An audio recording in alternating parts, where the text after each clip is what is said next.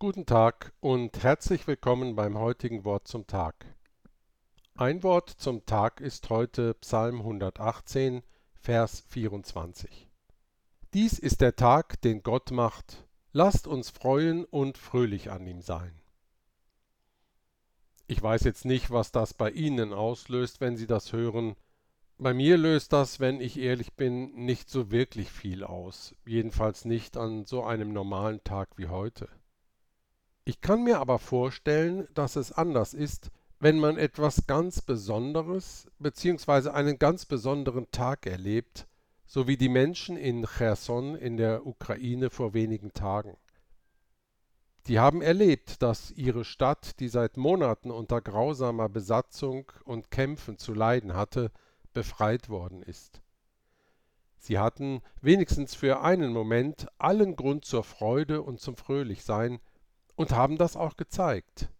Sie haben allen Grund gehabt zu sagen, lasst uns freuen und fröhlich sein an diesem Tag. Eine ähnliche Erfahrung hat, wenn man den ersten Teil von Psalm 118 liest, auch hier dazu geführt, zur Freude und Fröhlichkeit aufzurufen.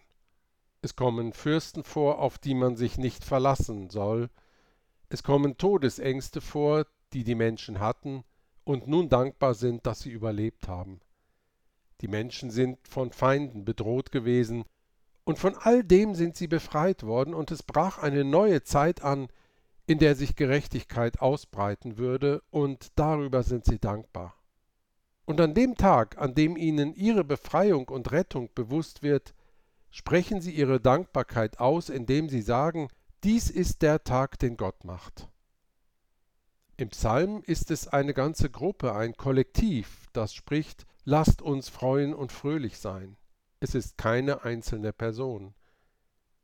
Es geht also nicht so sehr darum, dass es mir als Einzelnem gut geht, wenn das so ist, ist es natürlich wunderbar, aber der Psalm reißt den Horizont weit auf und bringt die Dankbarkeit vieler Menschen zur Sprache, die vor Tod, ungerechten und gewalttätigen Fürsten gerettet und befreit worden sind.